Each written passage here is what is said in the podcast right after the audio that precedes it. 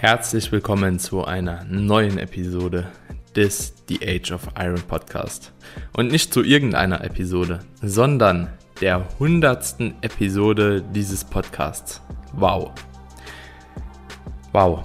Also ich muss hier einfach mal loswerden, dass es für mich tatsächlich eine große Besonderheit ist. Ich kann mich noch daran erinnern, als ich den Podcast starten wollte, wie das Ganze angefangen hat, mit welcher Intention ich da rein bin und wie sich das ganze Podcast-Game in der Zeit auch entwickelt hat. Es sind super viele Podcasts mittlerweile hochgezogen worden, die sich genau mit der Thematik beschäftigen, in der wir uns hier grundsätzlich bewegen oder mit der Thematik, mit der wir uns grundsätzlich beschäftigen.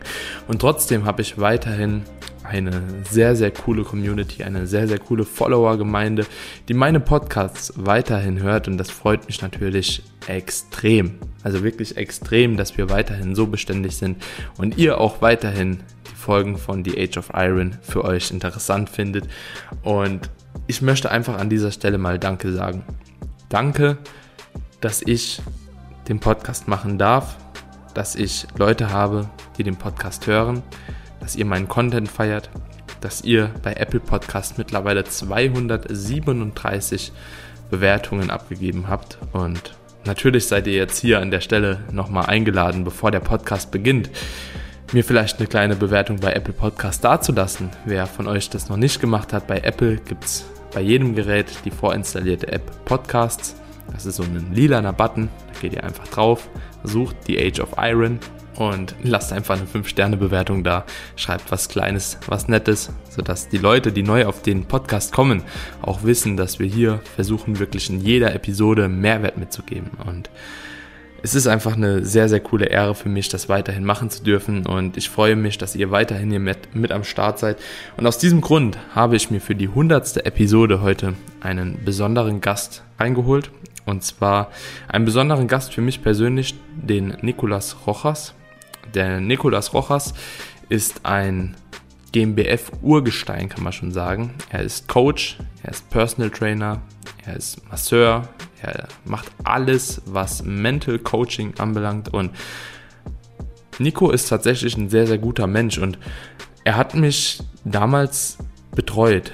Er hat mich auf dem Wettkampf 2017 betreut, als ich es damals geschafft habe, bei der ANBF den Juniorensieg den Sieg in der Männerklasse und den Gesamtsieg zu machen und auch bei der GmbF den Gesamtsieg zu holen. Und er hat mich nicht als Coach in der Wettkampfvorbereitung grundsätzlich betreut, sondern vielmehr war er an dem Wettkampftag mein Betreuer, hat mir die Farbe gemacht, hat mir ja, gesagt, wann ich wo zu sein habe, was ich mitbringen muss und so weiter und so fort. Und hat mir natürlich dahingehend auch so ein bisschen das Ganze vereinfacht. Ja, in der Episode sprechen wir sowieso noch drüber, deswegen will ich auch gar nicht lang quatschen. Die Episode ist eine Episode, die sich primär auf Natural Bodybuilding bezieht, auf Wettkämpfe im Natural Bodybuilding, insbesondere im deutschsprachigen Bereich auf die Dachverbände, ja, auf die Möglichkeiten, national und international zu starten. Wir sprechen über die Entwicklung von dem Sport, ja, weil Nico jetzt über sehr, sehr lange Jahre schon in dem Sport tätig ist, selbst als Athlet, als Betreuer, als Mental Coach. Er ist einfach, er gehört dazu. Ja. Und dementsprechend haben wir eine sehr, sehr coole Episode für euch abgedreht, die auch noch mal ein bisschen auf das Thema Posing eingeht, auf Bühnenpräsenz, auf die Relevanz von Ausdauer beim Posing, wie man Posing erlernt und vor allem auch eine ganz spezielle Sache, und zwar die Wettkampffarbe. Zusammen mit Nico sprechen wir über die Farbe, welche Möglichkeiten man hat, welche Farbe die beste ist, welche Farben erlaubt sind und ja, wie ihr diese auch auftragt. Also für jeden Bühnenathleten, egal ob Bikini, Men's Physik, Figur, Athletik, Classic Bodybuilding, Bodybuilding, ist das eine sehr, sehr geile Folge geworden. Und ich freue mich, dass ich die Episode mit Nico abdrehen durfte. Jetzt wünsche ich euch erstmal viel Spaß bei dieser neuen Episode mit Nicolas Rojas.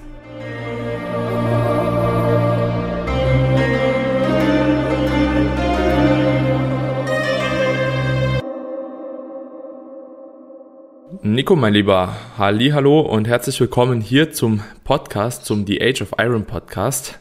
Ich hoffe, bei dir ist soweit alles gut. Wir haben uns lange jetzt nicht mehr persönlich gehört. Auf der GmbF haben wir uns einmal ganz kurz gesehen. Ich freue mich auf jeden Fall, dass du heute hier bist, um die Folge mit mir aufzunehmen. Nico, für alle Leute, die dich noch nicht kennen, wer bist du? Was machst du? Und wieso bist du so eine Natural Bodybuilding Ikone? also hallo Daniel und vielen Dank für die Einladung. Freut mich sehr dabei zu sein. Tatsächlich ist es lange her. Auf der GmbF gab es wenig Raum dafür durch die ganzen Einschränkungen. Die Athleten und die Betreuer sollen mhm. rein und wieder rausgehen. Also es war nur für ein kurzes Hallo und zwei, drei Worte zu tauschen. Hat es noch gereicht, aber nicht viel mehr. Ich freue mich auf jeden Fall dabei zu sein jetzt und haben wir uns ein bisschen mehr austauschen können. Ja, wer bin ich? Ja, mein, ich heiße Nicolas Rojas. Ich bin äh, Wettkampfathlet seit 2006.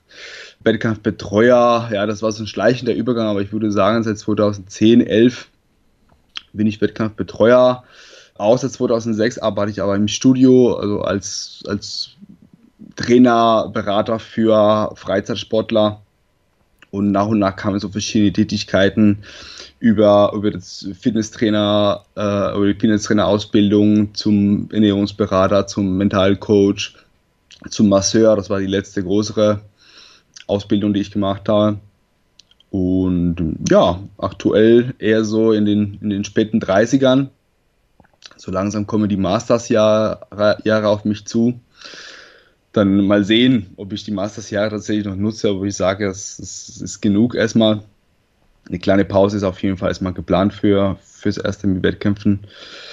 Ja, und ansonsten arbeite ich tatsächlich als äh, Vollzeit als Trainer, als äh, Vorbereiter für Athleten, aber auch im Freizeitbereich betreue ich Leute, die jetzt nicht unbedingt auf die Bühne wollen. Das ist so mein, hm. mein Alltag. Ja, auf jeden Fall seit 2006 schon im Natural Bodybuilding mit am Start. Wo bist du damals gestartet? War das auch bei der GmbF dann? Ich bin das erste Mal bei der GmbF in Norderstadt, irgendwo bei Hamburg. Also das war auch schon eine halbe Weltreise für mich. Ich wohnte ja zu, zu der Zeit in äh, Heidelberg. Hm. Dann sind wir mit ein paar Arbeitskollegen Richtung Hamburg gefahren. Norderstadt ist eine kleine Stadt in der Nähe. Und bin 2006 das erste Mal gestartet mit sehr wenig Vorwissen, was mich da letztendlich erwarten würde. Hm. Ja, crazy. Also 2006, 15 Jahre her schon. Und äh, wie oft bist du oder wie viele Saisons hast du insgesamt schon gemacht?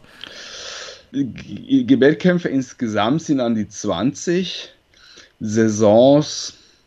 Ich hatte bis 2011 durchgehend Wettkämpfe, mhm. also jedes Jahr mindestens ein. 2013 war die höchste Saison mit vier Wettkämpfen. Und dann gingen schon die ersten Unterbrechungen los. Dann war es 2015, mhm. äh, 2017, 18 auch nochmal. Und jetzt 2021 hoffentlich noch einmal ja. okay. dabei. Und, und, und wenn du jedes Mal, beziehungsweise aber irgendwo warst du trotzdem wahrscheinlich mit jedem Wettkampfjahr verbunden, oder? Also du, du hattest wahrscheinlich immer irgendeinen Athleten da oder Bekannten, oder? Also so, ja, ganz also, fern warst du nie, oder? Nee, auf, auf GmbF-Wettkämpfe bin ich jedes Jahr gewesen. Also bei jedem hm. Wettkampf. Also jetzt mit der letzten Fast-Verschiebung wäre das erste Mal seit in 16 Jahren, die ich nicht dabei sein könnte, weil ich zu dem Zeitpunkt schon Flugtickets habe für Kolumbien, für die alte Heimat. Aber mhm. der Wettkampf wurde wieder zurückgesetzt auf das alte Datum und dadurch kann ich auf jeden Fall äh, auch dabei sein. Das heißt, die Tradition bleibt erhalten. Und ich war, das heißt 2006 wirklich jedes Jahr, ähm, sowohl im Frühjahr als auch im Herbst äh, bei der GmbF mit am Start dabei und habe äh, Leute betreut oder auch Freunde begleitet oder so, wenn das ja nicht ganz so zahlreich war von meiner Seite. Aber habe ich mhm. irgendwelche Bekannten, die mal ein bisschen Unterstützung vor, vor Ort gebraucht haben. Und dementsprechend war ich jedes Mal da.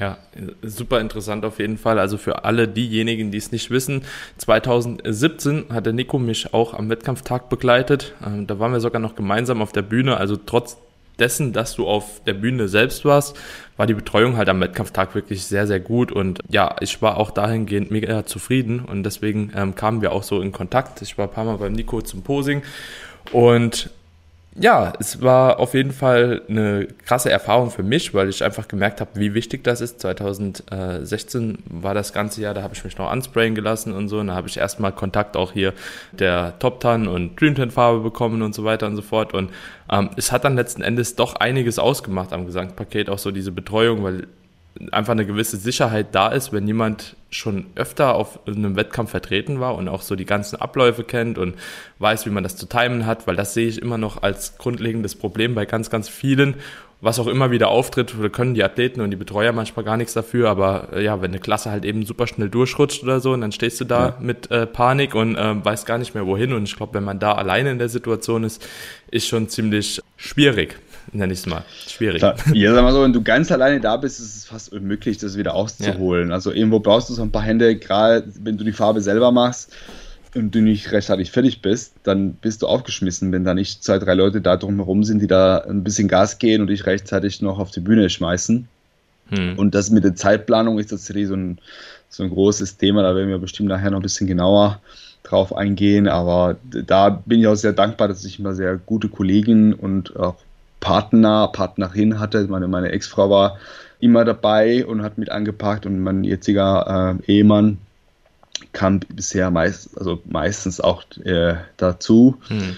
Er ist nicht immer dabei, weil die Teams nicht mehr ganz so groß sind wie damals mit dir, aber zu, in dem Jahr waren wir tatsächlich sehr viele und dann waren ein hm. paar extra Hände definitiv notwendig. Ich glaube, mein Mann erinnert sich auch sehr an dich, weil du der erste Athlet bist, den er anmalen dürfte, musste. Echt? Ja, hat er auf jeden Fall gut gemacht. Ja, das, da hat er sich sehr, sehr gut in Erinnerung, weil das war so seine, seine erste Erfahrung mit diesem, mit diesem Anmalen, mit diesem Anklatschen und so weiter. Hm. So dass es da noch ganz genau weiß. Du warst in der Juniorenklasse zu dem Zeitpunkt und dann warst du sehr früh dran. ja, ja, der Erste, der bereit ja. gemacht werden musste. Ja, ja, ja, erinnere ich mich auch äh, auf jeden Fall gern dran an das Jahr. Das war schon schön. ja, ja. ja. Nico, du, du hast jetzt dementsprechend auch eigentlich so die ganze Entwicklung so der GmbF und auch Natural Bodybuilding miterlebt, ne, von 2006 bis jetzt, sind wie gesagt 15 Jahre schon vergangen. Du bist auch auf anderen Wettkämpfen europaweit und ich glaube sogar international gestartet oder welche Erfahrungen hast du so Europa und international gemacht? Europa nur im deutschsprachigen Raum, also ich war mehrmals bei der SMBF dabei, ich war mehrmals bei der AMBF dabei, also Schweiz, Österreich. Mhm. Und in den USA war ich sowohl in New York als auch in Miami schon mal am Start. Mhm. In New bei York bei der, DFSC, oder? Genau, Miami die FAC, New York bei der WMBF. Okay, und da hast du die, die, die, die Pro-Card oder warst du da als Amateur durch die SMBF? Ich war bei der WMBF war ich als Amateur dabei, bei der DFAC war ich einmal als Profi dabei. Mhm. Okay, weil ähm, ist es eigentlich so, aktuell, wenn ich mich nicht irre, darfst du auch gar nicht mehr als Deutscher bei der SMBF starten, oder? Du darfst, glaube ich, auf der SMBF starten, aber in der internationalen Klasse. Genau, ah, okay. genau wie in Deutschland bei wie der Deutschland. In Deutschland äh, bei der GmbF haben wir die äh, IDM und die DM, also internationale deutsche Meisterschaft und die deutsche Meisterschaft, je nachdem ob Herbst oder Frühjahr. Mhm. Und da ist es so, sobald bei der IDM, also sobald das Internationale draufsteht, starten internationale Athleten ganz normal in den Klassen. Und wenn es nur eine rein nationale Meisterschaft ist, gibt es eine separate, separate Klasse für internationale Athleten, die ist offen, die ist gewichtsoffen, da gibt es keine Limits, sondern da mhm. werden alle, alle in einen Haufen geschmissen und dann dort bin ich in der Schweiz gestartet. Mhm. Die Österreicher und, haben zum Beispiel nur internationale Meisterschaft, die haben keine rein nationale. Ja, obwohl die das wahrscheinlich mittlerweile auch machen könnten, eine nationale, aber ist ja doch noch mal ein bisschen kleiner wie Deutschland, ne? Weißt du, wie das jetzt ist oder wie sich das verhält mit der WMBF mittlerweile? Weil wir haben ja jetzt in Deutschland auch eine WMBF Germany. Und irgendwie mhm. muss man sich ja über die WMBF Germany auch für andere WMBF-Wettkämpfe qualifizieren. Und deswegen habe ich auch gefragt, ob das bei der Schweiz dann auch so ist, ob man sich dann erst über Deutschland quasi auch für die internationale Klasse der SMBF qualifizieren muss oder. Nee, ähm, musst du nicht. Nee. Musst du nicht. Okay. Du kannst als deutscher Athlet von der GmbF kannst du dort starten, international. Zumindest das, was ich noch kenne von damals. Ich weiß nicht, ob sich was verändert hat. Ich habe leider mit der Schweiz weniger Kontakt gehabt in den letzten Jahren, weil sehr viele Jahre die Wettkämpfe sich überschnitten haben. Also es, wir waren am gleichen Tag, Deutschland und mhm. Schweiz. Und dadurch kam es dann, dass der Kontakt ein bisschen abgerissen ist und ich nicht mehr ähm, dahin gefahren bin. Mhm. Aber der Stand, den ich noch habe, ist, dass du da als deutscher Athlet einfach in der internationalen Klasse startest. Hm. Und dadurch alle auch theoretisch dich, glaube ich, auch für die WMBF qualifizieren könntest, weil die Schweizer noch an der WMBF angeschlossen hm. sind, was wir in Deutschland hm. und die Österreicher auch nicht mehr sind. Ja.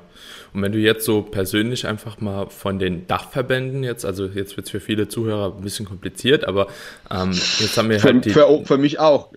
Ja, für mich auch immer ich, wieder. Kann ich Nachteil fühlen. Das ist einfach total irre und unübersichtlich.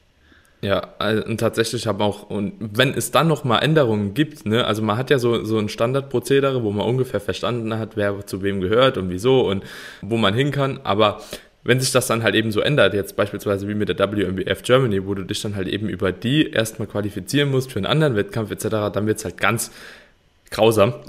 Ja. Aber wenn du jetzt so für dich sprechen würdest, aus deiner Erfahrung heraus, welcher Dachverband macht für dich am meisten Sinn als Deutschsprachiger? Wo hast du gute Erfahrungen, vielleicht auch von anderen Athleten gehört, dass es da ganz gut ist? Oder? Mhm. Also ich fand die WMBF grausam. Grausam mhm. schlecht, grausam schlecht organisiert, grausam schlechte Dopingkontrollen. Also ich habe da wenig Gutes zu sagen dazu. Das ist ein Verband, den ich verstehe nicht, warum die Schweizer noch da drin hocken, wenn ich ehrlich bin. Fand die Entscheidung da rauszugehen sehr, sehr gut. Es ist ein Verband, das auch sehr äh, hierarchisch regieren will. Also die wollen diktieren, wie das in der nationalen Ebene dann zu laufen hat, auch was die Dopingkontrollen angeht. Und äh, ganz ehrlich, wir können es besser. Also warum sollten wir uns da was äh, vorschreiben lassen? Hm. Ähm, die DFSC ist ein sehr schöner Verband, also die haben eine sehr schöne Organisation. Insgesamt zufriedenstellen, äh, Dopingkontrollen auch, sage ich mal, okay da geht es besser, aber da glaube ich, kann uns kein Verband was vormachen im Vergleich zu Deutschland. Hm. Ähm, das ist auf jeden Fall ausreichend und momentan ist die Entwicklung mit der IMBA, was jetzt sehr stark europäisch äh, auch gepusht und gesteuert wird, mhm. ist auch sehr zufriedenstellend, vor allem weil sehr viel Dialog zwischen den Verbänden stattfindet. Ich war ja auch im, in der ähm, in Ungarn mit dem Verband mit äh, für einen Austausch bezüglich auch der Doping-Thematik, der Doping-Kontrollen vor allem, mhm. wie wir das zu gestalten haben, wie wir da gemeinsam auf einen Strang ziehen können. Und allein, dass dieser, dass dieser Austausch stattfindet, finde ich sehr positiv, was jetzt mit den Amerikanern damals bei der WMBF gar nicht äh, denkbar war, dass man sich da mhm. konstruktiv zusammensetzt am Tisch und überlegt, wie können wir das besser machen, was für, für die die Welt so wie sie war, halt in Ordnung war. Wir haben das mhm. noch ein bisschen anders gesehen. Und auch hier in Europa gibt es unterschiedliche Sichtweisen bei vielen Punkten. Also ist nicht alles, alles schön harmonisch. Und ja, gibt es halt Streitthemen und Bereiche, wo es schwierig ist, einen Kompromiss zu finden. Aber man unterhält sich darüber und deswegen würde ich momentan sagen, die IMBA wäre für mich der Verband, wo ich sage, da macht es Sinn, weiterzuarbeiten mhm. und auch Athleten dahin zu schicken. Organisatorisch wird es wahrscheinlich von Land zu Land ein bisschen anders sein. Aber mhm. das, was ich bisher gehört habe, ist soweit, so man sagt, da ist es entweder gut oder zumindest kann man daran arbeiten, kann man daran ansetzen und das ein bisschen weiterentwickeln. Mhm.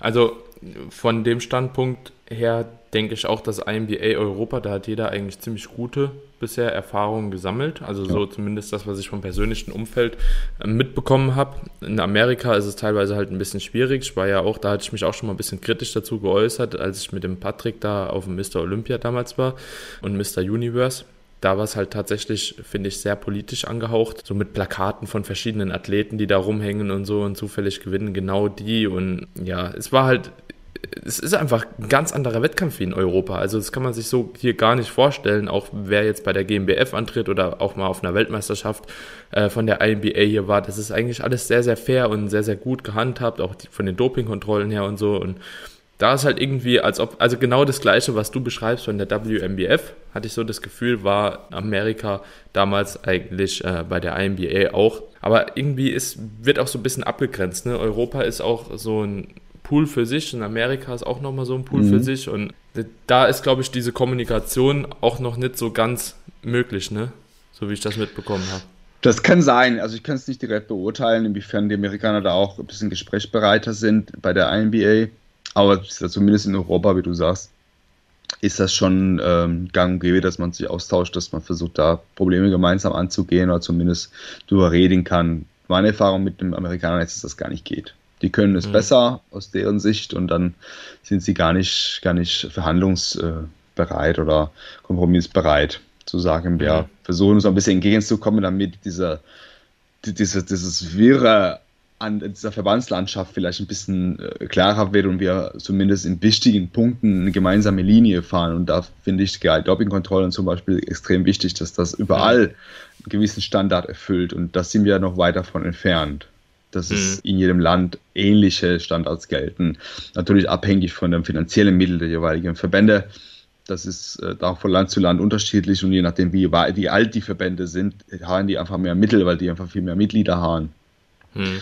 Und für, einen, für so einen jungen Verband mit, mit 40 Mitgliedern oder 40 Athleten auf der Bühne kann man natürlich nicht erwarten, dass die 20, 30, 40 Tests durchführen, weil das natürlich sehr teuer ist auch aber dass mhm. man das äh, in Relation zu den Mitteln im Verband zumindest setzt und sagt, so und so viele der Tests, soll, Tests sollten durchgeführt werden und die sollten die und die Ansprüche genügen. Da finde ich wichtig, dass wir uns an, auf, eine, auf eine Richtung einigen. Mhm. Ja, ja, finde ich gut. Ich finde auch gut, dass du da einfach ähm, aus deiner Erfahrung heraus ein bisschen drüber sprechen kannst, weil du ja auch schon ähm, überall irgendwo mal vertreten warst. Und wenn jetzt jemand sagt, okay, er will im deutschsprachigen Raum starten, kannst du da sowohl SMBF als ANBF und GmbF eigentlich immer empfehlen oder? Kann ich alle drei empfehlen. Kann ich alle ja. drei empfehlen, aus unterschiedlichen Gründen. Die GmbF ist natürlich ein sehr großer Wettkampf, auch mit einem gewissen Prestige verbunden.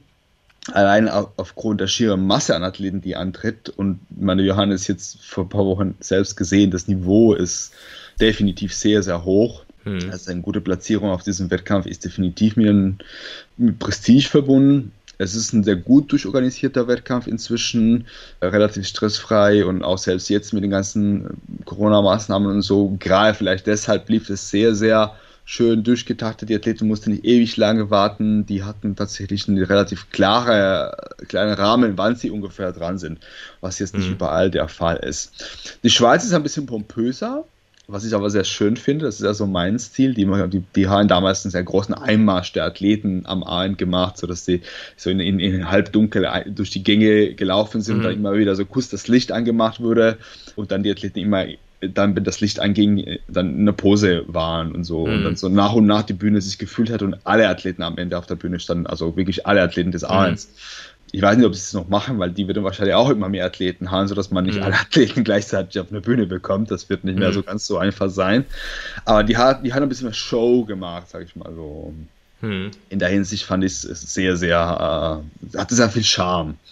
Mhm. Und die Österreicher sind ein bisschen chaotischer, muss ich sagen. Das ist ja so eine leichte Kritik am Rande. Äh, es, man weiß ja nie, wann, was dran, wann man dran ist. Es kann sich ewig lange ziehen. Wenn man aber das weiß und mit der Einstellung kommt, ich nehme das locker an, ich lege mich hin und warte einfach, bis ich dran bin, ist es auch ein sehr angenehmer Wettkampf. Inzwischen aber auch sehr viel größer geworden. Auch da ist mhm. die Konkurrenz auch immer stärker, immer, immer mehr gute Athleten, die auf der Bühne stehen. Von daher kann ich den deutschsprachigen Raum alle drei ruhig empfehlen. Inzwischen ähm, sind die Holländer auch mit am Start, relativ jung als Partnerverband und habe bisher nur Gutes gehört. Selber war ich noch nie da. Mhm aber habe bisher sehr, sehr gute ähm, Kommentare von den Athleten gehört, die da waren und unter anderem von Christian Schneider zum Beispiel. Mhm.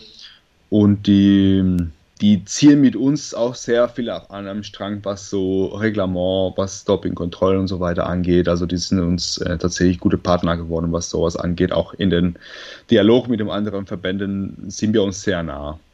Hm, okay. Ja, äh, ziemlich interessant. Aber hast du schon Erfahrungen irgendwo mit England gemacht? Nee. Mit einer BNBF oder UK DFBA oder so?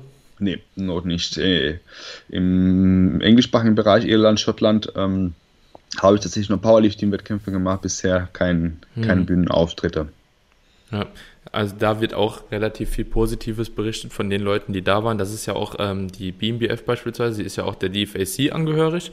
Also dort, wo du auch mhm. auf der Weltmeisterschaft warst, und das ist ja. auch ziemlich gleich anscheinend dort, weil die ihr eigenes Bühnensetup eigentlich so von Show zu Show mitnehmen und auch eigentlich eine eigene Farbe haben und dementsprechend ist da halt eben ziemlich viel standardisiert auch von Wettkampf zu Wettkampf und die Orga ist anscheinend auch immer ziemlich gut. Also ich glaube auch das kann man empfehlen, wenn jetzt gerade nicht irgendwie mhm. eine Delta-Variante oder was auch immer da kursiert, ähm, ja. wäre das auch eine Möglichkeit. Nico, jetzt hast du die, die, die Entwicklung quasi von dem Sport ja eigentlich dann voll in kompletten Zügen miterlebt. Du hast eben schon mal angesprochen, so das Niveau jetzt aktuell bei der GmbF ist auf jeden Fall schon sehr, sehr groß oder sehr, sehr hoch.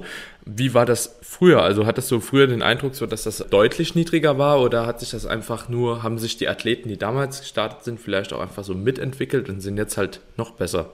Ich würde sagen, einfach, die, ich würde sagen, dass das Niveau niedriger war, die Kurve war eine andere du hattest halt ganz oben sehr gute Top-Athleten. Also da hat mir so vor die Hälfte der Zeit hatte mich mitmachen, vielleicht ein Andreas Blatter oder auch ein Fabian Buchhardt. Und ganz am Anfang gab es noch ein, in dem Jahr, als ich angefangen habe, gab es noch einen italienischer Athlet auf der internationalen Klasse, der war ja auch phänomenal. Also es mhm. gab sehr, sehr gute Leute oder auch Leute, die schon länger dabei sind. Bin Christian Kellenberger, ist ja mindestens genauso lang wie ich am Start. Mhm. Und nur die Kurve geht dann wesentlich schneller nach unten. Also du hattest mhm. deine Top-Leute und schon ab Platz 5, 6, 7 ging es relativ flott runter. Mhm. Meistens. Klar gibt es mal immer wieder mal ein Ausnahmejahr, aber so insgesamt war die Kurve wesentlich schneller runter. Und jetzt hast mhm. du halt doch allein einen fünften Platz, in, um damit ins Finale zu kommen, wird es langsam schwer, weil doch das Niveau bis, bis, bis Platz 8, 9, 10 immer noch ziemlich gut ist. Also mhm. da, da ist es schon mal viel, viel schwieriger geworden. Ich meine, ich stand ja mit dir auf der Bühne, das hast du vorhin erwähnt, und mhm. bin, ja, bin ja Vierter hinter drei Juniorenathleten geworden, was einerseits natürlich ans Ego gekratzt hat, andererseits war ich natürlich stolz, dass gerade Athleten, die ich begleitet habe, den Sieg geholt hat hatte so ein bisschen gemischte Gefühle, aber da haben wir auch gemerkt, bin halt mehrmals Sieger gewesen auf dieser Bühne und dann muss ich mich langsam aber doch mit einem späteren Platz, äh, einen äh, schlechteren Platz mal zufrieden gehen, weil einfach die Konkurrenz deutlich enger geworden ist. Also es ist einfach viel mhm. nah beieinander und das würde ich schon sagen. Mhm. Warum das so ist, äh, frage ich mich selber auch. Ich würde sagen, es gibt viele Faktoren. Einfach die reine Anzahl allein schon. Klar, wenn du mhm. 60 Athleten auf der Bühne hast, insgesamt für den ganzen Tag, mhm. dann hast du natürlich nur eine Handvoll sehr gute, ja. einfach der, der natürliche Verteilung äh, bedingt. Jetzt hast du aber 200 oder 250 Athleten auf der Bühne und dann ist es klar, dass du davon halt nicht mehr 10 oder 15 sehr gute hast, sondern auf einmal dann 60, die sich mhm. über die ganzen Klassen verteilen. Hm. Und das ist halt, glaube ich, schon, äh, wir haben einen viel größeren Pool an guten Athleten, um, um da rauszupicken. Hm. Äh, wir haben auch viel mehr Betreuer. Als ich angefangen habe zu betreuen, gab es eine Handvoll äh, Betreuer in den in Naturalsport. Und inzwischen haben wir auch viel mehr Leute mit Erfahrung, die die Erfahrung auch weitergehen. Auch das wird natürlich das Ganze bedingen. Und natürlich halt, der Sport ist einfach populärer geworden. Das, das ist mhm. auch noch Thema. Ich befürchte auch, dass die Popularität auch ein bisschen den Betrug attraktiver macht als früher. Das wird wahrscheinlich auch eine Rolle spielen, würde ich aber nicht sagen, dass es die entscheidende Rolle ist. Da würde ich sagen, mhm. die wird es geben und je populärer der Sport wird, desto mehr wird es halt sein. Das ist halt nochmal so die, der Anreiz, äh, weil mhm. ihm, ihm was zu gewinnen ist. Hat es nur Prestige, hat es halt Geld als Profi später äh, mhm. immer mehr wird oder halt, dass deine Social Media Präsenz besser wird und dadurch halt, dass es gut fürs Geschäft ist, wenn man als, als Trainer oder als, als äh, Influencer oder sonst noch irgendwas macht, dadurch mhm. dann auch ein bisschen mehr, ja, verlockender ist, doch ein bisschen nachzuhelfen, aber ich würde immer noch sagen, das wird sich wahrscheinlich unter 10 Prozent zumindest in Deutschland oder im deutschsprachigen Raum halten. Hm. Und ähm, damit muss man als Sportler natürlich auch in gewisser Weise leben und das in Kauf nehmen. Ich glaube, dass der Hauptfaktor ist die, die, der größere Pool an Athleten, die zur Verfügung steht. Das ist definitiv viel, viel hm. größer geworden und dementsprechend viel besser geworden auch. Also es ist schon ein fünfter Platz auch von der deutschen oder auch inzwischen auch von der österreichischen Meisterschaft ist schon ein gutes Ergebnis. Kann man damit auch stolz sein. Hm. Also es gibt ja immer wieder auch die Athleten, die irgendwie noch im Kopf haben, so ja, ich gehe jetzt dahin als Newcomer und äh, ich werde dann Erster. Das ist halt nicht mehr so. also das ich kann würde, sich eigentlich so gut wie jeder so aus dem Kopf. Äh, ja, ich würde keine raushauen. Pokale zählen, bevor das Ganze gelaufen ist. Da habe ich ja. äh, auch genug Erfahrung, um zu wissen, da kannst du niemals, niemals sicher sein. A, wie, wie gut du tatsächlich in Form bist am Ende und B, ähm, wie hart die Konkurrenz ist. Es gab auch und sehr C, wie, wie, die, wie die Jury bewertet. Ja, das ist ja auch irgendwo noch subjektiv. Auch ja. wenn es eigentlich natürlich gewisse Kriterien da ja. sind, Wertungskriterien, aber trotzdem ist es immer noch subjektiv letzten Endes. Ja, es bleibt halt so und dann hast du halt Pech, dann hast du halt einen Jurontisch, der halt einen anderen Look bevorzugt hat in den Tag und dann ist halt so. Dann hast du Pech mhm. gehabt, dann bist du halt doch nur Zweiter und ich gebe Athleten, die daran zerbrechen, dass die Zweiter geworden sind, obwohl mhm. ich ganz klar sage, ich sage, bei dem Leistungsniveau ist ein zweiter Platz schon mal ein Grund zu feiern. Mhm. Ja, also ich glaube auch, da ja, kann man sich mittlerweile so ein bisschen verabschieden. Seit wann hast du so diesen Trend beobachten können, dass das auf jeden Fall so, so extrem stark angestiegen ist, das Niveau? Ich das war auch so 2017 rum, oder? Im also, Nachhinein könnte ich es dir nicht so genau sagen, wann so ein Knick dabei war. Ich glaube, da musste man das tatsächlich auf, auf, auf Aufnahme nochmal rekonstruieren, mhm. ab wann. Aber ich würde sagen, so 2015 15, 16 ungefähr könnte man sagen, dass es angefangen hat. Dass es so eine, mhm. so eine Dichte entwickelt hat. Ich würde sagen, dass die Athleten insgesamt sind nicht besser geworden unbedingt.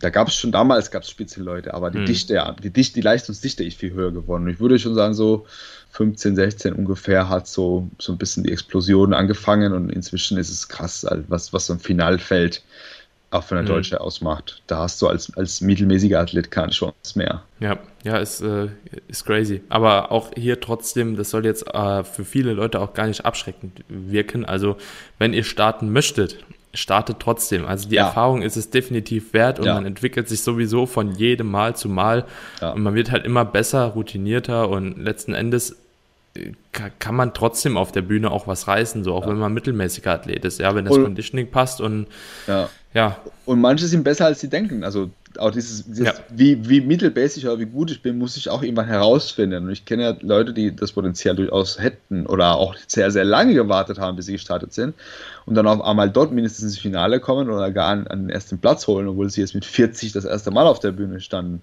Hm. Und da denkt man sich, ja, hätte es vielleicht doch früher gemacht, aber diese, diese Angst, vielleicht nicht äh, in den Topfeld zu sein, sollte einem auch nicht bremsen. Da bin ich ganz bei dir. Äh, irgendwann mhm. muss, ich, muss ich den Schritt wagen und auch mich tatsächlich messen unter diesen Bedingungen, um herauszufinden, wie, wie weit bin ich oder wie weit muss ich noch dran arbeiten.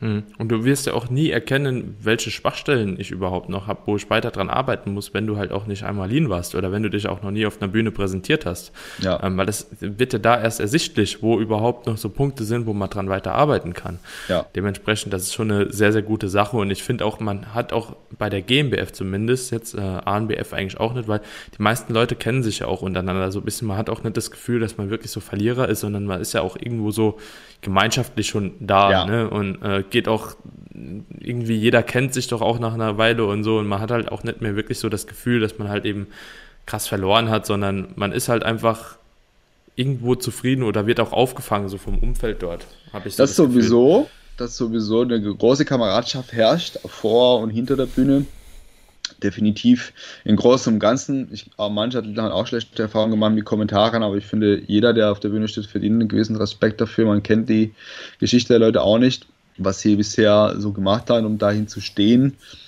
Und meistens ist es auch so, dass, dass wie du sagst, so eine gewisse Community da steht und einem auch abfängt und sagt, ja, nächstes Mal bist besser auch und dich wieder aufbauen und bis halt noch ein zweites oder drittes Mal zu versuchen und an dich dann weiter zu arbeiten. Das kann ich auch so bestätigen. Definitiv. Mhm. Das ist schon wichtig. Und hast du jetzt das Gefühl, Nico, dass sich so Social Media Bereich etc. auch auf den Sport ausgeübt hat äh, oder ausgewirkt hat? Ich habe das Gefühl, dass gerade so Fitness YouTube ja auch so 2014 bis 16 dann doch schon irgendwo auch so eine Überhand genommen hat und viele Leute, glaube ich, ab dann auch beeinflusst hat. Und ich habe mhm. auch das Gefühl, dass viele dadurch halt hinsichtlich Trainingslehre, sage ich mal, eigentlich tatsächlich auch mal ein fundamentales Wissen irgendwo übermittelt bekommen haben, sage ich mal, in die breite Masse. Natürlich gab es immer wieder Leute und auch Trainer und Coaches, die das irgendwo vorher schon gesagt haben, aber für die breite Masse wurde das dann, glaube ich, erstmals einfach zugänglich, ne? Ja fast schon zu einfach. Also es ist, es ist die, meisten Sachen mit, mit einem neuen Medien, oder neue in Anführungszeichen, so neu sind sie ja auch nicht mehr, mhm. aber sehe ich halt als Zeichen eigentlich schwer. Andererseits hast du natürlich den Zugang zu viel, viel hochqualitative Informationen. Auch als Laie kannst du dich sehr schnell durch einen Überblick verschaffen. Und dann kommst du immer an den Punkt, an dem doch zu viele Informationen verfügbar sind, die teilweise widersprüchlich sind. Mhm. Und dann weißt du gar nicht mehr, was du machen sollst. Also auch, auch in dieser Informationswelt kannst du dich verlieren und überanalysieren. Und ich würde sogar sagen, dass der Sport letztendlich doch relativ einfach ist, gerade im Freizeitbereich zumindest. Auf Leistungsebene mhm. vielleicht ist es ein bisschen komplexer und ein bisschen genauer, aber auf, auf Laienebene würde ich sagen, es ist ein relativ einfacher Sport und es wäre mit einfachen, einfachen Mitteln, einfachen Maßnahmen doch viel getan. Mhm. Also mal so 80 Prozent der, der Qualität wäre schon mit einfachen, einfachen Sachen schon erledigt. Und dann verlierst du dich aber in Details, wie ob du BCAAs nimmst oder auch nicht, oder äh, mhm. doch einen Satz mehr machst oder auch nicht, oder den oder den mhm. Split. Und mhm. am Ende wäre es vielleicht doch besser, nicht einfach nicht mehr nachzudenken, sondern einfach irgendwas zu tun. Und dann. Und dran festzuhalten. Ja, genau. Und dann einfach, einfach alles auch mal zu probieren. Und vielleicht geht es auch schief, aber dann probierst du es dann noch anders.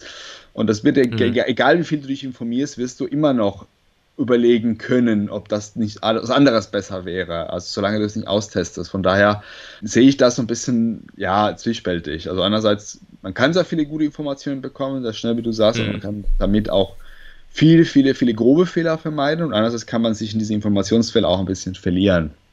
Und mhm. deswegen ist es wichtig zu wissen, wann mache ich denn kannst, wann habe ich mich genug informiert, um ihm was zu umzusetzen und sage, jetzt, mhm. jetzt ist genug der Information, jetzt mache ich einfach erstmal.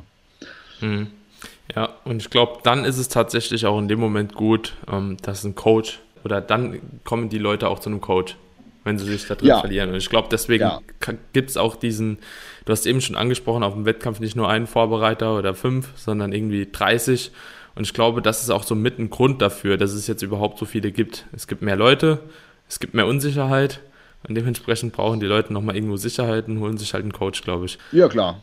Ja, ja. jemand, der einfach die Entscheidungen vor einen trifft, vielleicht, aber mhm. letztendlich. Vielleicht konnte man das selber tun, aber man traut sich einfach nicht zu sein, so und jetzt mache ich es einfach so. Und so mhm. setze ich um und überlege nicht alle 20 Minuten. Gerade so diese, diese letzten Wochen. Also dieses Jahr hatte ich ja viel Glück, dass ich Athleten hatte, die einfach die Strategie umgesetzt haben, so wie sie geplant war und sehr selbstständiger arbeiten können. Aber mhm. ich hatte auch Jahre, bei denen jeder von den 10 oder 15 Athleten alle zwei Minuten gefragt hat, ob er eine Reiswaffel mehr oder weniger essen soll. Mhm. Und wir wissen beide, dass es nicht darauf ankommt letztendlich. Also das habe ich gesagt, ja, kannst du tun oder kannst du es auch lassen. Also ändern wir mhm. das jetzt nicht großartig viel. Mhm. Und da, da, sieht man halt diese, diese, massive Unsicherheit und massives äh, mangelndes Selbstvertrauen im, ins eigene Wissen und in, der eigene, in der eigene Taktik. Mhm. Ja. Ja, ist auf jeden Fall schon ein spannendes Thema. Also ich bin gespannt auch, wo sich das noch hin entwickeln wird ich sehe auch trotzdem weiterhin einen positiven Trend. Also ich glaube auch, dass Natural Bodybuilding in Deutschland noch größer wird, ja. wie es jetzt schon ist. Bin auch gespannt, ob es dann bei einem Verband in Zukunft bleiben wird, weil oder bei zwei, weil ich denke, ich sehe da doch schon Potenzial, dass das Ganze äh, weiter wachsen muss, auch irgendwo. Weil du kannst ja nicht über fünf Tage eine, eine Meisterschaft machen. Nee, also so. ich hoffe, dass es bei einem Verband, zumindest bei einem großen Verband bleibt, dass, dass wir hier intern keine, keine gigantische Konkurrenz haben in der Hinsicht, dass mehrere mhm. Naturalverbände auf gleiche Liga spielen. Aber meine, man sieht das jetzt in der Teilung auf zwei Tage, dass der Verband schon sich in den, in den Zwang sieht, das Ganze so ein bisschen aufzuteilen, also nach unten mhm. zu, zu vervielfältigen. Das heißt, früher oder später werden auch Qualifikationswettkämpfe notwendig sein. Ähm, ja, das wäre natürlich wir, auch geil, ja. Da werden wir nicht ewig lange drum herum kommen. Wir haben uns jetzt bisher äh, geschickt davor gedrückt weil es einfach personell und, und organisatorisch ein gigantischer Aufwand ist. Und da hat sich keiner getraut und es mussten sich mehrere Leute trauen zu sagen, ich mache das, ich packe das an und ich mache den Wettkampf. Und dann mussten dann halt nochmal eine, eine Nord, Süd, Ost, West und keine Ahnung was, damit Qualifikationswettkämpfe Sinn machen, weil mit einem kannst mhm. du nicht eine Qualifikation machen, dann kannst du gleich direkt mhm. anfangen. Also dann hast du bei der, in der einzigen Qualifikationswettkampf hast du dann auf einmal wieder alle dabei. Mhm. Und dann kannst du es gleich lassen. Also du brauchst mindestens drei oder vier, wenn nicht sogar mehr. Und da sehe ich, dass früher oder später wird der Punkt kommen, an wir es brauchen. Jetzt mit den zwei Tagen hat sich das schon deutlich entzerrt und fand ich ein guter, ja. guter Schachzug zu sagen. Und ich hoffe, dass das bleibt, auch wenn uns die Pandemie irgendwann vielleicht nicht mehr so plagt. Aber dass diese, diese Taktik bleibt. Wir machen zwei Tage draus und machen das Ganze ein bisschen entspannter. Äh, die Juroren haben nicht vom früh bis spät äh, Judging mhm. Zeit und sind total K.O. am Ende, sodass dadurch vielleicht auch Fehlentscheidungen zustande kommen, weil die einfach einfach am Arsch sind, auf mhm. gut Deutsch gesagt, und die Athleten selber auch. Ich meine, so ein Gesamtsiegerstechen, wenn du Juniorensieger bist und früh um 8 auf der Bühne standst und dann abends um 22, 23, 24 Uhr auf der Bühne stehen sollst, ist halt schon eine harte Sache. Das, das, das zehrt und du hast am Ende auch keinen Bock mehr und hast keinen Spaß mehr dran, wenn du den ganzen Tag erstmal gewartet hast. Ich, ich, ich hatte zwar nie so eine Wartezeit zwischen meine Klasse und einem eventuellen Gesamtsieg, aber schon zwischen eine, eine, meine Klassen im Finale in New York und das war auch das stellst du zehn Stunden mhm. irgendwie an die Halle und am Ende denkst du, ich will eigentlich nur noch heim. Ich will, ich will mhm. nicht mehr auf die Bühne, ich will nach Hause. Ja. Und dann. Ja, war, war, tatsächlich bei mir 2017 dann auch so. Ne? Also ich bin ja bei der AMBF und bei der GmbF und ich hatte zwischendrin dann nochmal die Männerklassen immer so. Ja, ja. Ähm, ich glaube, bei der GmbF war es halb oder war es 8 Uhr, erste Klasse eigentlich, Junioren 1 oder so. Und am Abend war es, ich bin raus aus der Halle um halb vier. Ja. Mit Dopingkontrolle halten äh, ja. im Nachgang. Ja, also es war schon. das ist zu lang. Das ist zu lang. Also man versteht, warum das so ist. Es ist nicht immer so leicht, alles hinzukriegen. Ja. Aber diese Entwicklung auf zwei Tage und alles ein bisschen entzerrter und weniger Wartezeiten und man kann viel genauer abschätzen, wann man dran ist, finde ich sehr positiv und ich hoffe, dass es auch so bleibt danach. Dass, es das, mhm. nicht, dass das nicht mehr zurückgenommen wird. Außer ja. man paar Qualifikationswettkämpfe und dadurch wird der Wettkampf sowieso kleiner und dann kommen wir aufs Gleiche hinaus. Aber es muss, es muss was gemacht werden in der Hinsicht, damit es angenehmer ist für die Athleten, angenehmer für die Zuschauer, angenehmer für die Juroren da mhm. ist ja. allen Gefallen getan damit. Ja, also ich fand es jetzt auch äh, sehr, sehr angenehm in Bad Falling-Bostel jetzt hier bei der GmbF. Ja.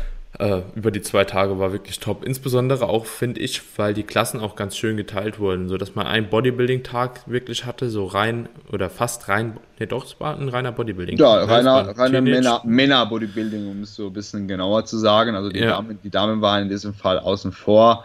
Ähm, weil die Frauenklassen auch alle am Tag ja. danach waren. Da kann man überlegen, um mal noch die Damen, um so tatsächlich, wie du sagst, so ein reines Bodybuilding-Tag zu machen, dass man mhm. die, Frau, die Frauen da nicht aussondert, sondern tatsächlich am gleichen Obwohl, Tag draufnimmt mir ist eingefallen, Men's äh, Athletikklasse etc., Classic Bodybuilding oder äh, Classic Physik, die waren ja auch am Tag danach. Die waren am Tag danach, genau. Ja. Aber, aber genau, aber dieses nur Bodybuilding-Klasse, ohne, mhm. ohne den, den Zusatz mhm. irgendwo noch dazu. Ja. wirklich die, ja. die, die klassische Klasse, nicht die Classic-Klasse, um das zu differenzieren, sondern mhm. die, das klassische Bodybuilding war alles an einem Tag. Das man hätte vielleicht noch die Damen dazu nehmen können, so vielleicht dazwischen, damit es so als Abwechslung mhm oder damit das so ein Paket ist. Aber mhm. am nächsten Tag mit dem anderen Damenklassen war natürlich auch okay. Also finde ja. ich es äh, auch thematisch passend.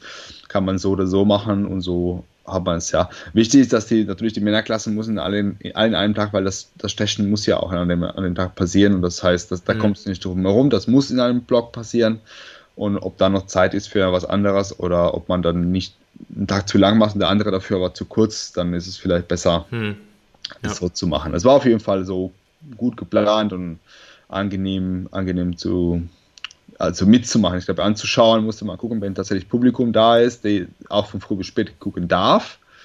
Mhm. Aber zumindest für die Athleten ist es auf jeden Fall angenehmer. Ja. Ich Obwohl denke, ich mir es auch hätte angeguckt, wenn ich ja. als Zuschauer da gewesen wäre. Also ähm, weil es halt alles auch spannende Klassen sind und auch die Klassen, die mich halt dann interessieren in dem Moment. Ne? Und beispielsweise, ich bin jetzt nicht unbedingt immer daran interessiert, auf jedem Wettkampf irgendwie Men's Physik oder Bikini halt eben noch zu ja. sehen, so weil man hat ja auch zu irgendeiner Klasse halt einen größeren Bezug einfach ja. für sich selbst und dementsprechend macht es natürlich Sinn, die anderen Klassen auch mal zu sehen, aber es ist vielleicht je nachdem, wie man, wie lange man fahren muss etc., das dann auch vielleicht nicht noch wert, halt eben da halt eben noch fünf Stunden länger zu bleiben, weil halt eine Klasse drankommt, die ich jetzt halt in dem Moment nicht sehen will.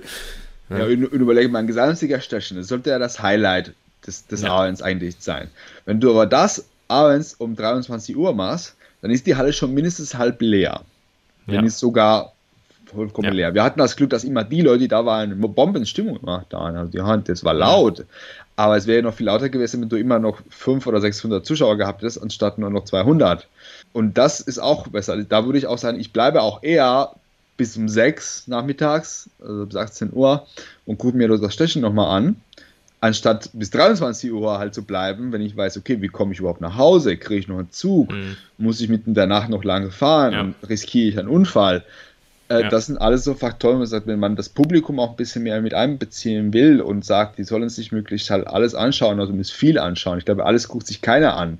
Das mhm. ist, das ist für mich einfach furz langweilig. Also, mhm. Das kannst, kannst du dir nicht antun den ganzen Tag, weil es doch relativ monoton ist. Aber wie du sagst, also die Klassen, bei denen man den Bezug hat und weiß, okay, das muss ich mir unbedingt angucken, das ist meine Klasse oder die Klasse, wo ich mich eher sehe oder ey, das ist das Highlight des Abends, ich möchte unbedingt halt entweder die hübschen Mädels oder halt dann die krassen Jungs halt beim, beim Stechen noch am Ende, dann bleibe ich hm. eher, wenn es, wenn die Dauer nicht ganz so heftig ist. Hm. Ja, ja, bin ich, bin ich voll bei dir.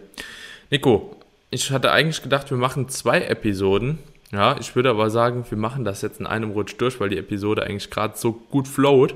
Und zwar wollte Sollst ich. Mir gern, ähm, soll mir recht sein, kein Thema. Ja, perfekt. Ähm, und zwar wollte ich noch über zwei Sachen sprechen. So zum einen ein bisschen das Thema Posing. Ja, ja. Und auch die Relevanz, äh, insbesondere jetzt hier auch im Natural Bodybuilding in den Verbänden.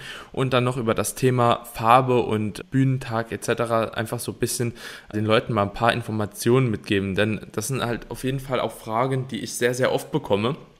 Daniel, wie oft soll ich eigentlich posen? Ja, und wie würdest du da so eine, eine, da kann man bestimmt auch eine kleine Unterteilung treffen in erfahrene Athleten und auch Anfängerathleten, aber wie würdest du jetzt einem Anfänger mal grundsätzlich empfehlen, ähm, überhaupt so an das Thema Posing heranzutreten? Weil ich glaube, das ist ja doch schon eine, eine Sache für sich. Also es ist ein eigenes Training, oder? Es ist auf jeden Fall ein eigenes Training. Ein Anfänger würde ich erstmal empfehlen, beobachten. Beobachtungslernen ist erstmal der erste Schritt. Also das wirst du schwer machen, ohne dass du viel anguckt hast. Wir würde ich jedem mhm. empfehlen, erstmal viele Videos anschauen, viele Fotos anschauen und dann natürlich versuchen nachzumachen. Aber der erste Schritt ist mal kopieren. Viel, viel kopieren und am Anfang muss ich relativ viel Zeit rein investieren. Problematisch ist natürlich, wenn ich natürlich schon mal viel Zeit investiere und Sachen falsch lerne, dann kriege ich sie auch viel schwieriger wieder raus. Also da musste ich schon mhm. gucken, dass ich versuche, das auch gleich richtig zu machen oder dass jemand es gleich richtig beibringt. Das wäre noch das nächste. Wer kein großes Bewegungstalent ist und sich schon mit der Technik am Training selbst schon schwer tut, sollte vielleicht gleich einen Posing-Coach aussuchen. Muss ich ganz ehrlich mhm. sagen. Also da, ich habe schon mal Athleten vorbereitet, die super talentiert waren, die lernen auf Anhieb alles mit dem Posing und ich habe Leute gehabt, die äh, nach drei Jahren oder vier Jahren oder fünf Jahren schon mit Bühnenerfahrung immer noch nichts drauf haben, was das angeht. Und immer noch sehr grob sind, immer noch überhaupt keinen Stil auf der Bühne zeigen. Und das sind Leute, die relativ früh schon starten sollten und sehr intensiv. Also das ist nochmal sehr unterschiedlich, je nachdem Voraussetzungen, welches Bewegungsgefühl die Leute mit sich bringen. Und welche mhm. Leute halt nur nach dem Spiegel schauen, aber wenn man den Spiegel wegnimmt, dann nicht in der Lage sind, sich selbst in den Raum zurechtzufinden. Das variiert sehr viel. Aber ein Anfänger sollte schon möglichst früh zumindest die Pflichtposen beherrschen das würde ich, äh, sobald die, die, Absicht besteht, einen Wettkampf zu machen, würde ich direkt anfangen und würde ich mindestens dreimal in der Woche 10, 15 Minuten das Ganze durchgehen. Mm, ja. Das wäre so ja. ein Orientierungswert, der eine mehr, der andere weniger. Äh, der eine hat vielleicht mal Spaß dran und will es einfach häufiger machen. Also dreimal in der Woche, 10 bis 15 Minuten, würde ich schon das Pflichtprogramm durchgehen erstmal. Also freies Posing ist wieder ein anderes Thema. Das mhm. ist nochmal eine Sache für sich. Aber ich muss erstmal die, das Pflichtprogramm beherrschen und dann kann man weiter gucken. Mhm. Ja. ja, bin ich bei dir. Ähm, kennst du eigentlich viele Posing-Coaches, die sich jetzt tatsächlich nur auf Posing beziehen? Nee, die meisten werden schon wahrscheinlich mehr, also alles, alles mitmachen. Äh, ich meine, die mhm. Elena, Elena Gras hat sich bei Damen sehr stark in die Richtung jetzt fokussiert. Also die hat diese äh, äh, Posing Academy for Women gemacht. Also sie ist da sehr, sehr engagiert in die Richtung. Finde ich gerade natürlich bei vielen Frauenklassen wie Bikini sehr, sehr wichtig. Also wenn Bikini-Mädel nicht auf den hohen Schuhen auf der Bühne richtig laufen kann, dann sieht es dementsprechend aus. Hm.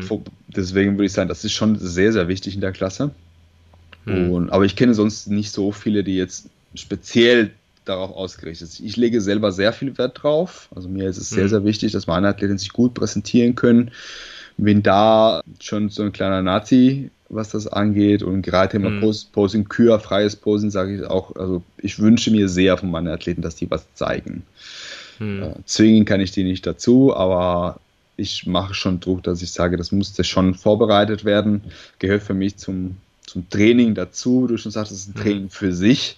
Es verbessert einfach das Gesamtgefühl für die Präsentation, wenn man auch mit Musik arbeiten muss und auch noch ein, ein, ein Gefühl halt übertragen soll in die Bewegung. Hm. Und deswegen finde ich es halt vom Vorteil, es zu üben, unabhängig davon, ob es dann am Ende dazu kommt, ähm, ja. dass man die auch zeigen darf auf der Bühne oder nicht.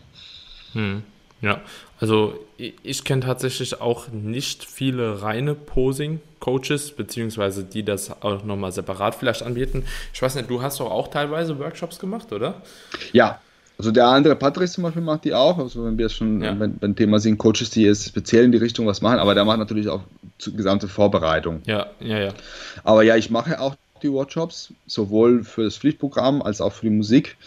In der, der das letzte Workshop war tatsächlich reine Musikworkshop. Da hatte ich tatsächlich mhm. nur mit drei, drei, Athleten, aber dann ist es natürlich viel intensiver und dann arbeitet man über eine Stunde mit jedem Einzelnen, bis da eine Choreo einigermaßen steht. Mhm. Und davor hatten wir ein Workshop, wo wir das ganze Pflichtprogramm gemacht haben und dazu noch zur Musik, aber so einem Lied für alle gearbeitet haben, dass wir sagen, wir versuchen gemeinsam einen Teil einer Choreografie zusammenzustellen. Dass wir halt äh, von zwei Mus Musikstücke zur Auswahl äh, abgestimmt haben, welche wir nehmen und dann sagen, okay, wer hat eine Idee, wie könnten wir anfangen und wie könnten wir dann Stück für Stück das Ganze zusammensetzen. Da haben wir zu mhm. Musik aus Herkules von Disney haben mhm. wir ähm, was zusammengestellt. War auf jeden Fall super. Die Gruppe hat sehr gut mitgearbeitet. Ich lege sehr viel Wert drauf, einfach auch mit dem, mit dem musikalischen Part. Ja. Ja, ich finde auch die Posing-Kür gehört dazu. Da, da, da, sind ja manche nicht so der Meinung, aber ich finde das auf jeden Fall auch ein wichtiger Teil, weil man arbeitet ja sehr, sehr lange auch auf den Tag hin und auf die Form, die man da hat, hin. Und ähm, dann sollte man diese auch zeigen, finde ich. Jetzt, jetzt um die Brücke zu schlagen zu einer Veränderung, weil du vorhin erwähnt hast mit der Veränderung von dem, von dem Sport und zum Posing. Mir ist nicht wichtig genug, das Posing inzwischen auf der Bühne. Das war mal anders, als nur Bodybuilding-Klassen waren und das hm. tatsächlich halt viel, viel höheren Stellenwert hatte. Das hat sich so relativiert, indem es viele Klassen gibt, bei denen das Posing immer weniger eine Rolle spielt, weil einfach weniger Posen dabei sind. Schon mal die hm. reine Anzahl ist weniger dann würde aufgrund der vielen Klassen, die es gibt und der viel Zeit, das das in Anspruch nimmt, die Posing-Kür auf eine freiwillige Show-Elemente äh, degradiert und es ist einfach nicht mehr Teil der Wertung als außer in der Classic-Physik. Und ich finde es schon traurig, dass wir eine separate Klasse dafür brauchen, um das wirklich zu werten. Mhm. Das war zumindest, als ich angefangen habe, auf dem Papier anders. Ich glaube nicht, dass es tatsächlich bewertet wurde in der Praxis, aber zumindest auf dem Papier stand das so drauf, dass die Kür zählt. Und dann hatten sich die Leute auch ein bisschen mehr Mühe gemacht und tatsächlich was vorbereitet. Und was auch mit damit zusammenhängt, ist die Veränderung über die Zeit. Ich sehe immer wieder Athleten, die aus meiner Sicht auf die Bühne nichts verloren haben. Nicht, weil sie nicht gut sind, sondern weil sie die Bühne nicht fühlen, die Bühne nicht genießen, die Präsentation nicht, nicht leben, so wie ich das immer gemacht habe. Und deswegen denke ich mir, wenn es für euch der Bühnenauftritt nur ein, ein Mittel zum Zweck ist, entweder für den Prestige, für die, für die Reichweite oder für irgendwas anderes, warum, warum das tun, egal wie krass sie aussehen. Auch ein Athlet, der, der freiwillig auf, den, auf die Minute alleine auf der Bühne verzichtet, hat für mich auf der Bühne nichts zu suchen. Ich kenne Athleten, mhm. die mal aus, aus schwerwiegende Zeitgründen das nicht hingekriegt haben, das vorzubereiten. Mal kann passieren, aber wie jemand, der einfach keinen Bock drauf hat oder sich die Zeit nicht nimmt. Wenn ich mir überlege, wie viele Schritte sammeln und stundenlang einfach laufen gehen, anstatt eine Posing mhm. die mit Garantie mehr Energie verbraucht als äh, ein bisschen, bisschen rumlaufen. Selbst wenn ich sie ohne, ohne massive Körperspannung mache, aber ich kann einfach mein, meine, meine Bewegungen einfach durchgehen, ohne dass ich immer voll ja. anspanne. Und dann habe ich auch meine Schritte gemacht. Je ja. nachdem, wie anspruchsvoll ich sie mache, muss ich mich auch im Raum bewegen. Und das ja. kann ich auch mal meine 10, 20 Minuten mal üben und habe auch da in gewisser Weise meine Schritte gesammelt und habe auch gleichzeitig für meine Präsentation was gemacht.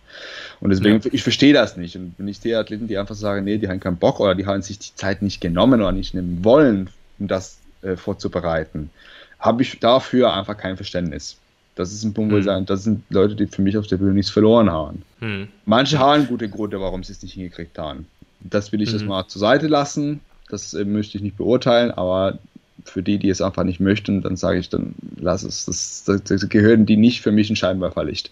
Man macht einen Sport für euch, macht einen Sport zu Hause.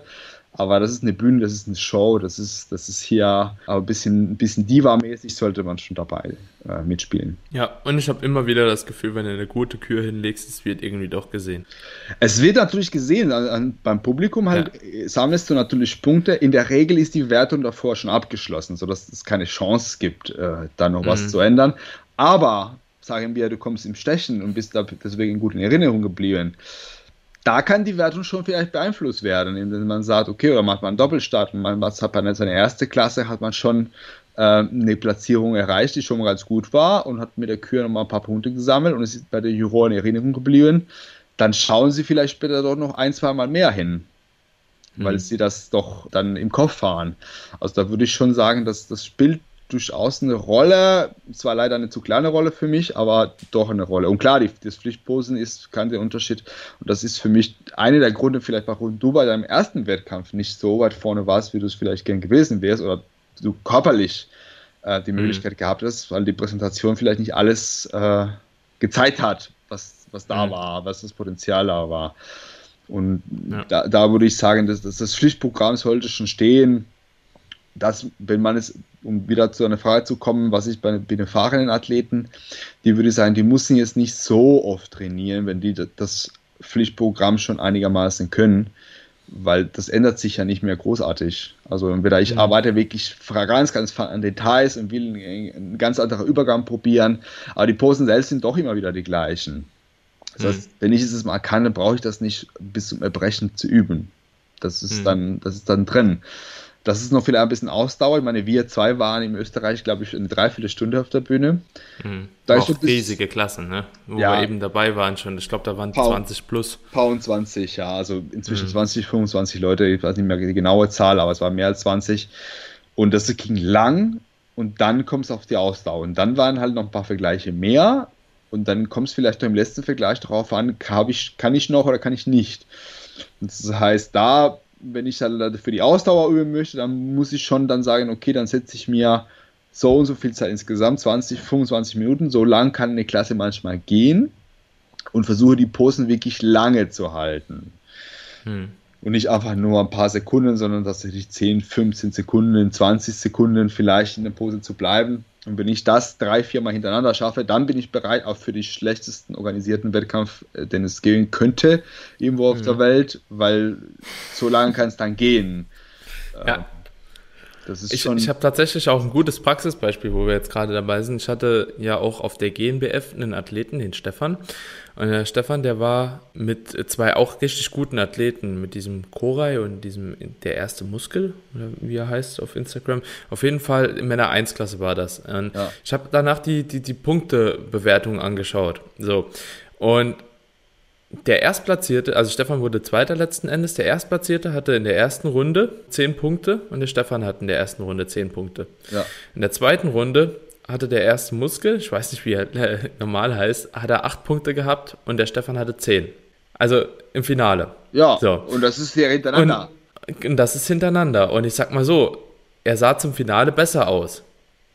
An ja, was könnte es gelegen? Also viel, viel verändern kann sich das so sein nicht.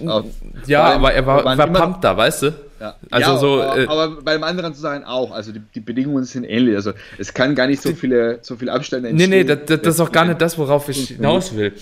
Sondern es muss ja dann irgendwo gescheitert sein. Also entweder ist es gescheitert, so letzten Endes in dem Moment, dem Bühnenauftritt, an dem Conditioning, vielleicht ja. hat sich was verändert, ja. vielleicht hat er die Posen nicht so gehittet, aber da er, äh, ich habe ihn ja hinter der Bühne dann nochmal ganz kurz betreut, er sah auf jeden Fall noch besser aus wie vorher beim Warmmachen.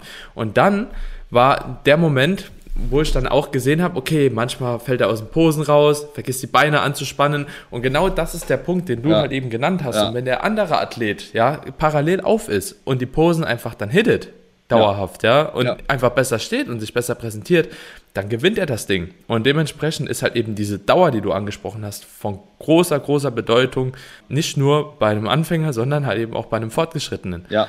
Ja. Die, die Rollen haben dann nur Sekunden, um sich die Leute anzugucken, ja. weil eine Klasse hat einfach so viele Leute. Wir haben bei einem Workshop, haben wir einen Wettkampf simuliert, nur mit dem Posing, die Form bei uns egal, aber auch zu sagen, okay, der gewinnt derjenige oder diejenige, die sich am besten zeigen kann mhm. und mehr durchhält, unabhängig davon, ob sie 20% Körperfett hat oder 5.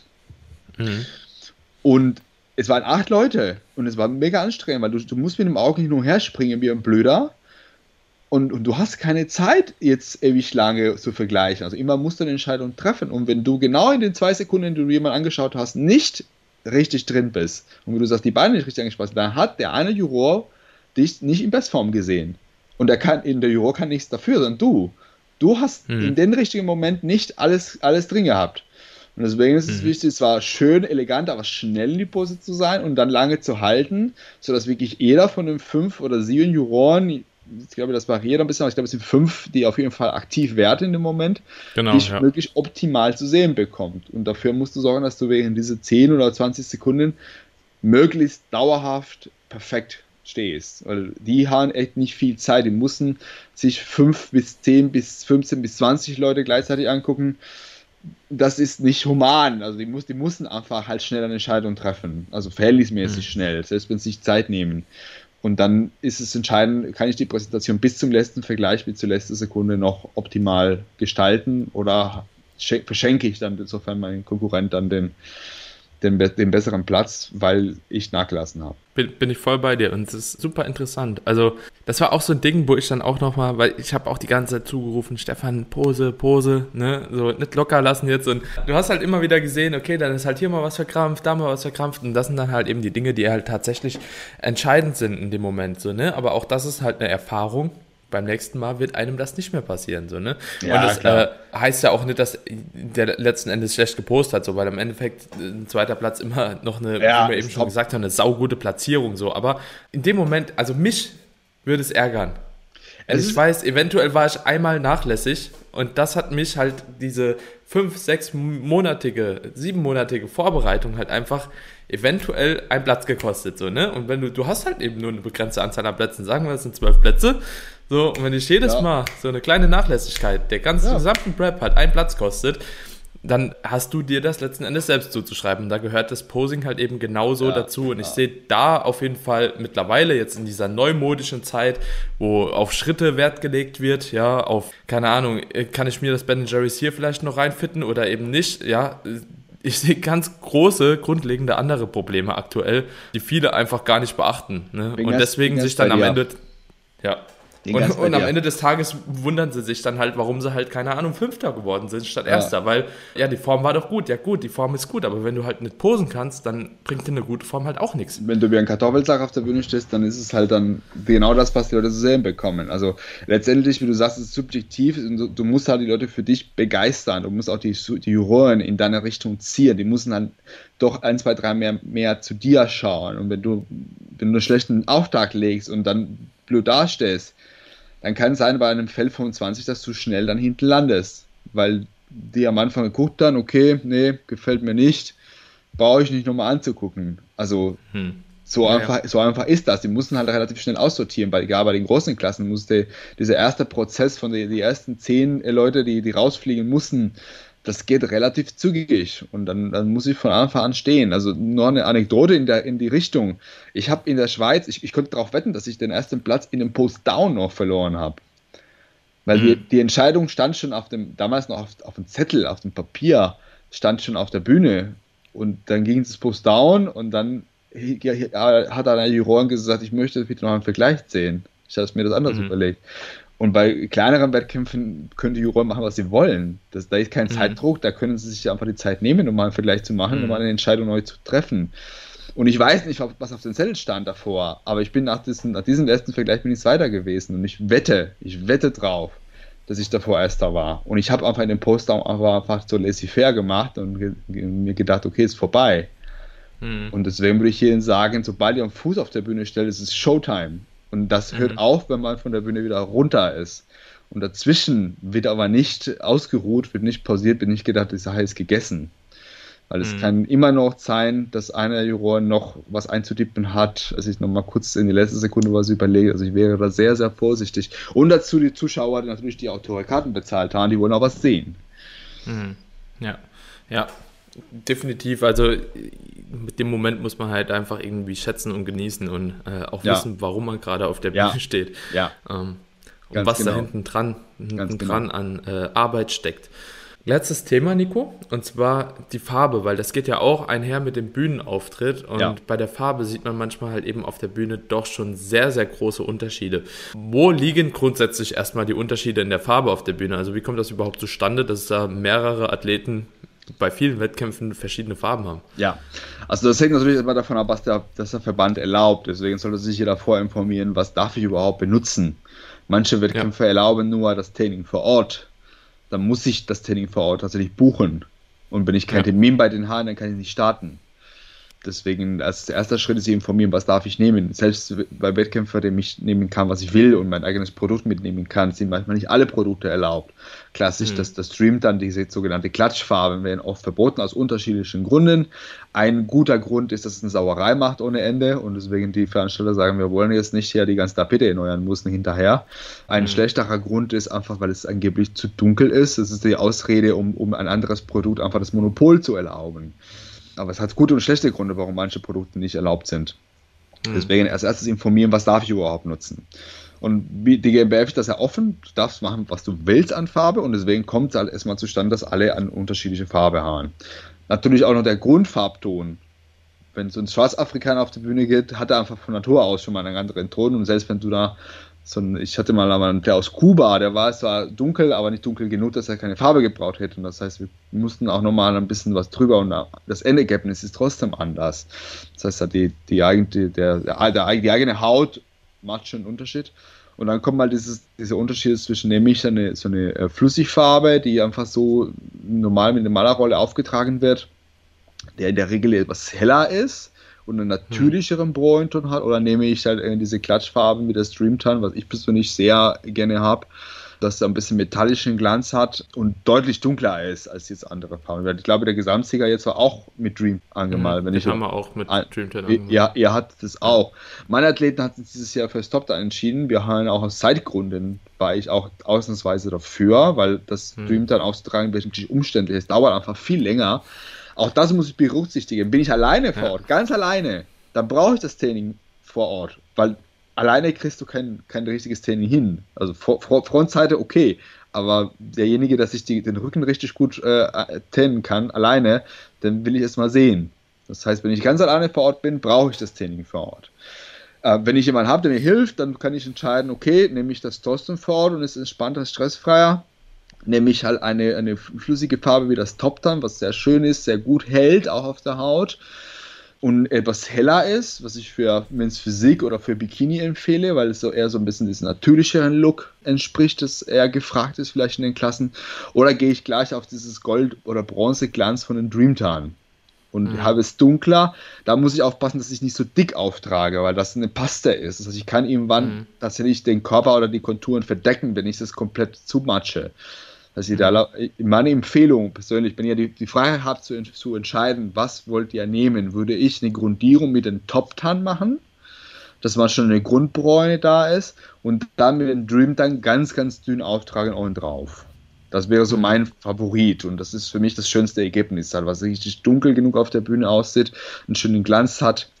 Wichtig ist eher dieses dünne Auftragen. Und wenn es verboten ist, Klatschfarbe zu nehmen, würde ich das Top-Tan Finish oder mit ein bisschen Öl empfehlen. Und wenn ihr alleine seid, Training vor Ort. Wenn ihr jemand habt, nehmt das Training vor Ort lieber nicht, muss ich leider sagen.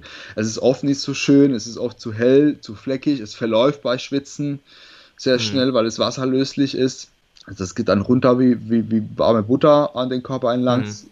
Und es ist sehr teuer im Verhältnis. Wenn ich mir überlege, ich zahle für eine, für eine Flasche Top Tan zahle ich 25 Euro, vielleicht für ein Finish nochmal 15 oder 20, dann bin ich vielleicht bei 50 hoch, wenn es hochkommt. Und das Training für Ort kostet aber 100 Euro. Und dann muss ich sagen, ja, dann nehme ich doch lieber die 50 und mache mir die, die paar Minuten Arbeit selbst. Hm. Ja. Und selbst wenn ich beide Produkte nehme, bin ich auch bei 50, weil die so paar und 20 kosten jeder. Also hm. da bin ich immer noch deutlich günstiger unterwegs. Deswegen das so mein, mein Rat würde ich so. Und auch hier wieder, du hast selbst die Verantwortung über das, was du halt, äh, oder wie du dann auf der Bühne aussiehst. Ne? Ja. Also beim Sprayen, da, da, da, ja, ist jemand anderes, der das für dich macht. Also ich, das ist auch so eine Vertrauenssache, ne? Du hast mit dem noch nie Kontakt gehabt. Ja. So, und dann lässt du dich ansprayen halt von demjenigen. Und das ist halt auch. Ja. Und, ja. wenn, es, und wenn es misslingt, sag mal so, und es dir kurz für den Auftritt mal auffällt, dass es doch nicht so gut aussieht, dann hast du keine Chance mehr, da hast du nichts dabei. Alles andere kannst du nachbessern. Also ich bereite meine Athleten immer einen Tag vorher schon ein bisschen darauf hin, also die sind schon ein bisschen angemalt. Ich kann aber am Wettkampf das komplett neu machen, wenn es, wenn es irgendwie über Nacht dann zu sehr, auch sehr Aufwand ist, weil die so viel geschwitzt haben in der Nacht oder so. Es hm. kann auch passieren, dass ich das komplett neu machen muss. Das habe ich ja schon hm. oft gehabt, dass dann der Athlet kurz vor der Bühne sehe und denke ich, was ist denn zum Teufel hier passiert? Ich hole die hm. Farbe nochmal raus, das dann komplett nochmal drüber. Und wenn du aber das Training vor Ort genutzt hast, Da kannst du nicht nochmal schnell nach hinten gehen und dich nochmal tennen lassen. Das geht nicht mehr. Da hast du keine Zeit mehr. Der mhm. Typ ist vielleicht noch nicht mal da oder ist einfach mit anderen Athleten, die später dran sind, beschäftigt und dann bist du halt nicht eingestellt. Deswegen, ich persönlich empfehle es selbst zu machen. Es ist günstiger, es wird in der Regel ein besseres Ergebnis hervorrufen. Und wie du sagst, du hast es, du hast jetzt komplette Kontrolle, wann du es machst, wie, wie viel Zeit du dir dafür nimmst und so weiter. Also es wäre definitiv mein, mein Rat. Das streamt dann, wie gesagt, macht Sauerei, zieht euch dunkle Sachen an. Das, das äh, ein weißes T-Shirt auf dem Wettkampf zu haben, ist keine gute Idee. Zumindest wenn ihr das mhm. T-Shirt später nochmal noch mal anziehen wollt. Mhm. Dann lieber dunkle, dunkles altes Zeug. Und da klappt es mit der Farbe. Und es muss mehr sein. Es muss einfach aus der Nähe muss es sehr, sehr dunkel aussehen. Weil mhm. die Scheinwerfer, die Distanz schluckt sehr viel. Andererseits muss es aus der Nähe nicht perfekt aussehen. Also es muss nicht jede, mhm. jedes Fleckchen bedeckt sein, weil aus dem paar Meter Entfernung man es auch nicht mehr sieht, ob da eine mhm. Nuance heller ist oder auch nicht. Ähnlich bei den Bikini-Mädels mit der Schminke es muss ein bisschen mehr sein. Also man schminkt sich nicht, wie wenn man einfach nur in die Disco geht, an den stinknormalen Freitagabend, mhm. sondern es muss so intensiv sein, dass man aus der Nähe denkt, oh, too much, too much. Es ist so dann, ja. ich weiß nicht, woher ich diesen Satz habe, irgendwo habe ich es mal gesehen und es ist ein Unterschied, ob ich in die Oper gehe oder in die Oper mitspiele. Und am mhm. Wettkampftag spielt man halt mit. Da, mhm. da muss es schon ein bisschen übertriebener sein, sowohl die, die, die Dunkelheit der Farbe, am Körper, als auch das, die Schminke oder jetzt bei, bei Men's Physik oder, oder Bikini auch die, die Haare, die Frisur, alles schon so ein bisschen over the top machen. Weil diese mhm. Entfernung und die Scheinwerfer und die Masse an Athleten auf der Bühne dann sehr viel schluckt. Und wenn man so doch sehr gewöhnlich äh, aufgestylt ist in dem Moment, dann verliert man wieder ein bisschen Aufmerksamkeit. Deswegen immer hm. gerne übertreiben, sowohl in den Bewegungen, um die, die Richtung beim Posing wieder zu kriegen, als auch in, den, in der Farbe, in der Schminke, in den Haaren, in den kompletten Auftritt, den kompletten, die komplette Aufmachung muss so ein bisschen over the top sein. Ja, ja, auf jeden Fall. Nico, hattest du das schon mal gehabt? Da, das, das kam jetzt die Frage, Frage auch ein paar Mal, dass du beispielsweise jemand mit Top Tan angerollt hast, der die Farbe nicht aufgenommen hat? Ja, hatte ich und du kannst nichts dagegen tun. Ich, kann dir nicht sagen, woran es liegt. Das Schlimmste ist, dass es nicht in den ganzen Körper passiert, weil dann würde ich einfach sagen, komm, ja, damit einfach Farbe und fertig ist. Ich habe ja immer beides dabei. Aber das war das Problem, ist, der Athlet wollte unbedingt das Top-Tan haben und nicht das Stream-Tan. Und du hattest einfach Körperstellen, die die Farbe abgewiesen haben. Und es war, als würdest du versuchen, Wasser mit Öl zu vermischen.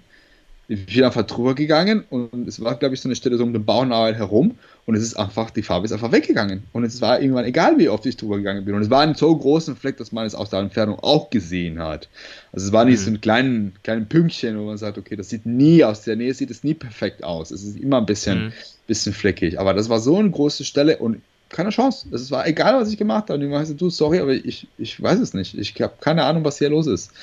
Meine, meine Lösung wäre tatsächlich gewesen, mit Dünndarm einfach drüber zu gehen, weil das ist schon schwerer abzuweisen, weil es so eine, so eine creme mhm. gepasste ist. Also das, das ist nicht so ja, eine Ja, schmierst ja einfach drüber. Ja. ja. aber der wollte es halt nicht. Er hat gesagt, dann muss mir halt den Fleck in Kauf nehmen, weil ich, ich habe keine Ahnung, woran das liegt. Ich kann es mir nicht erklären. Und das ist immer wieder mal vorgekommen. Nie so schlimm wie an dem Tag. Das war so das mhm. der Fall, bei dem es am, am krassesten zu sehen war, wie das wirklich so verschwindet wie, wie per Zauberhand. Also. Und ich, ich weiß nicht, woran das liegt tatsächlich.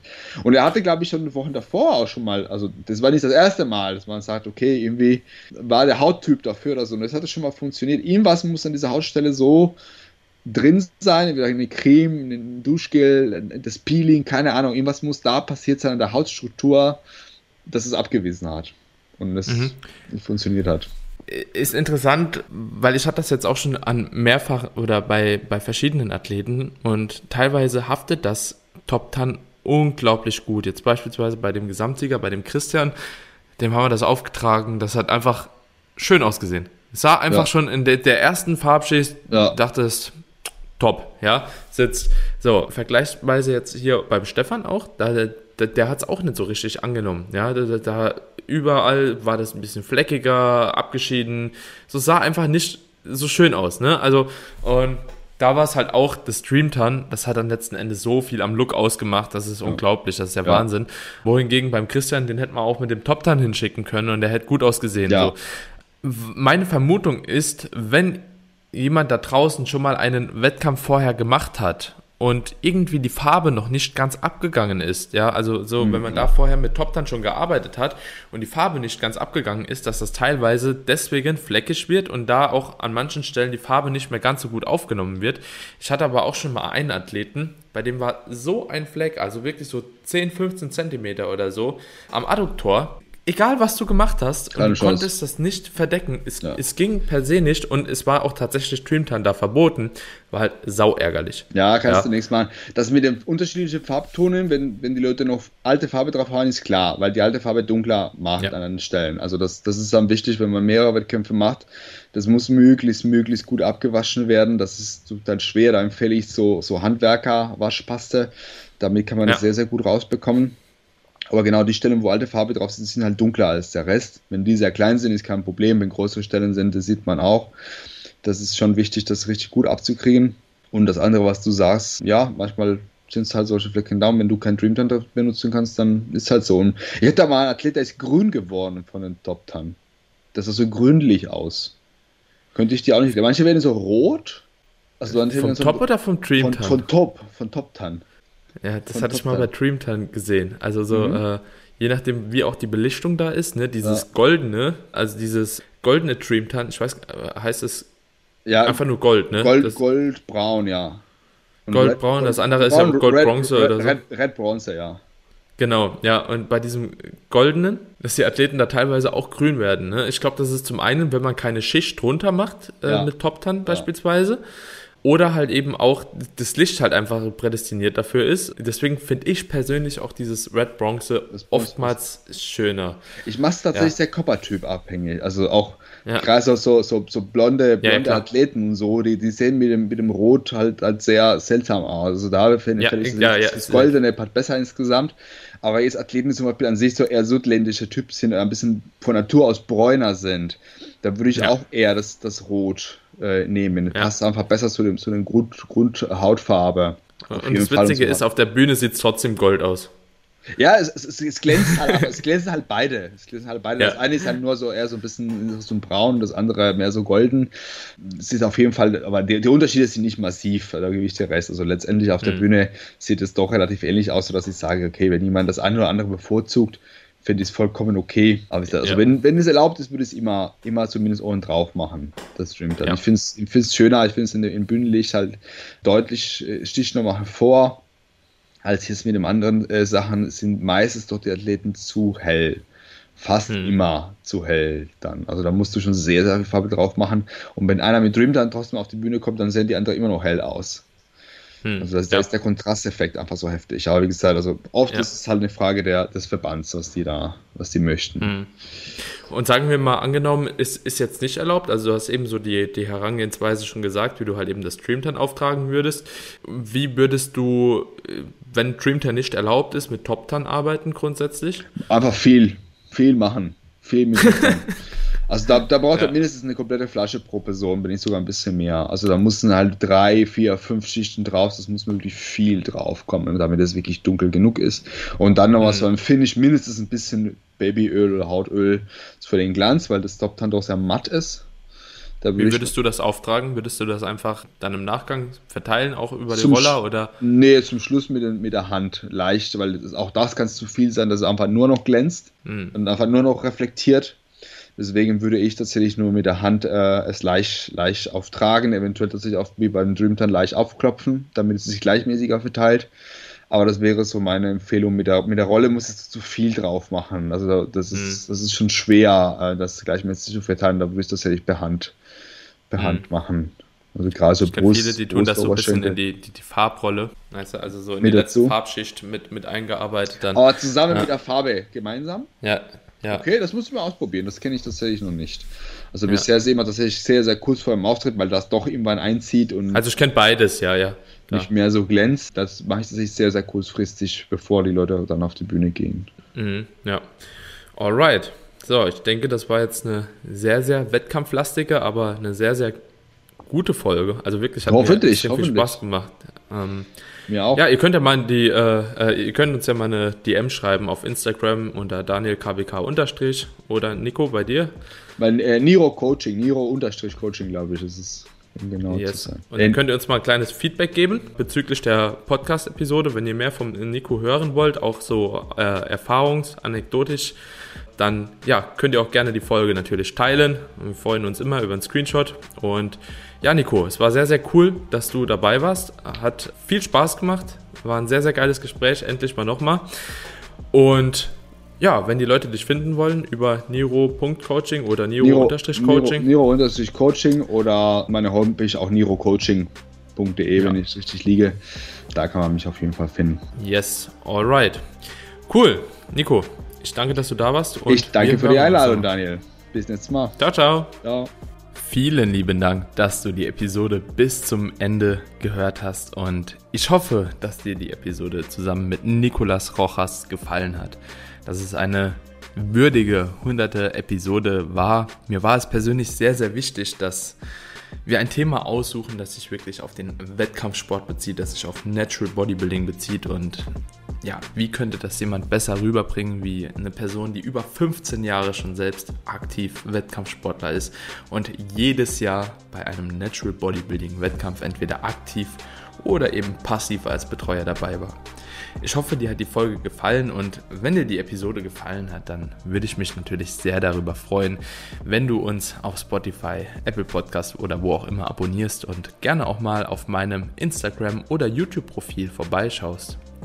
Über Instagram findet ihr mich bei, oder bei Instagram findet ihr mich über Daniel KBK unterstrich und bei YouTube einfach Daniel Kubik eingeben. Und auch dort werdet ihr mehr Informationen über mich, über mich als Person, aber natürlich auch über informativen Fitness-Content finden. Und ja, ich denke, da wird bestimmt für jeden auch was dabei sein, sodass du dich auch selbst noch auf ein ganz neues Level bringen kannst. Jetzt wünsche ich dir erstmal viel Spaß bei dem, was du gerade machst. Einen wunderschönen Tag und wir hören uns hoffentlich in der nächsten Episode wieder. Bis dahin, liebe Grüße, dein Daniel.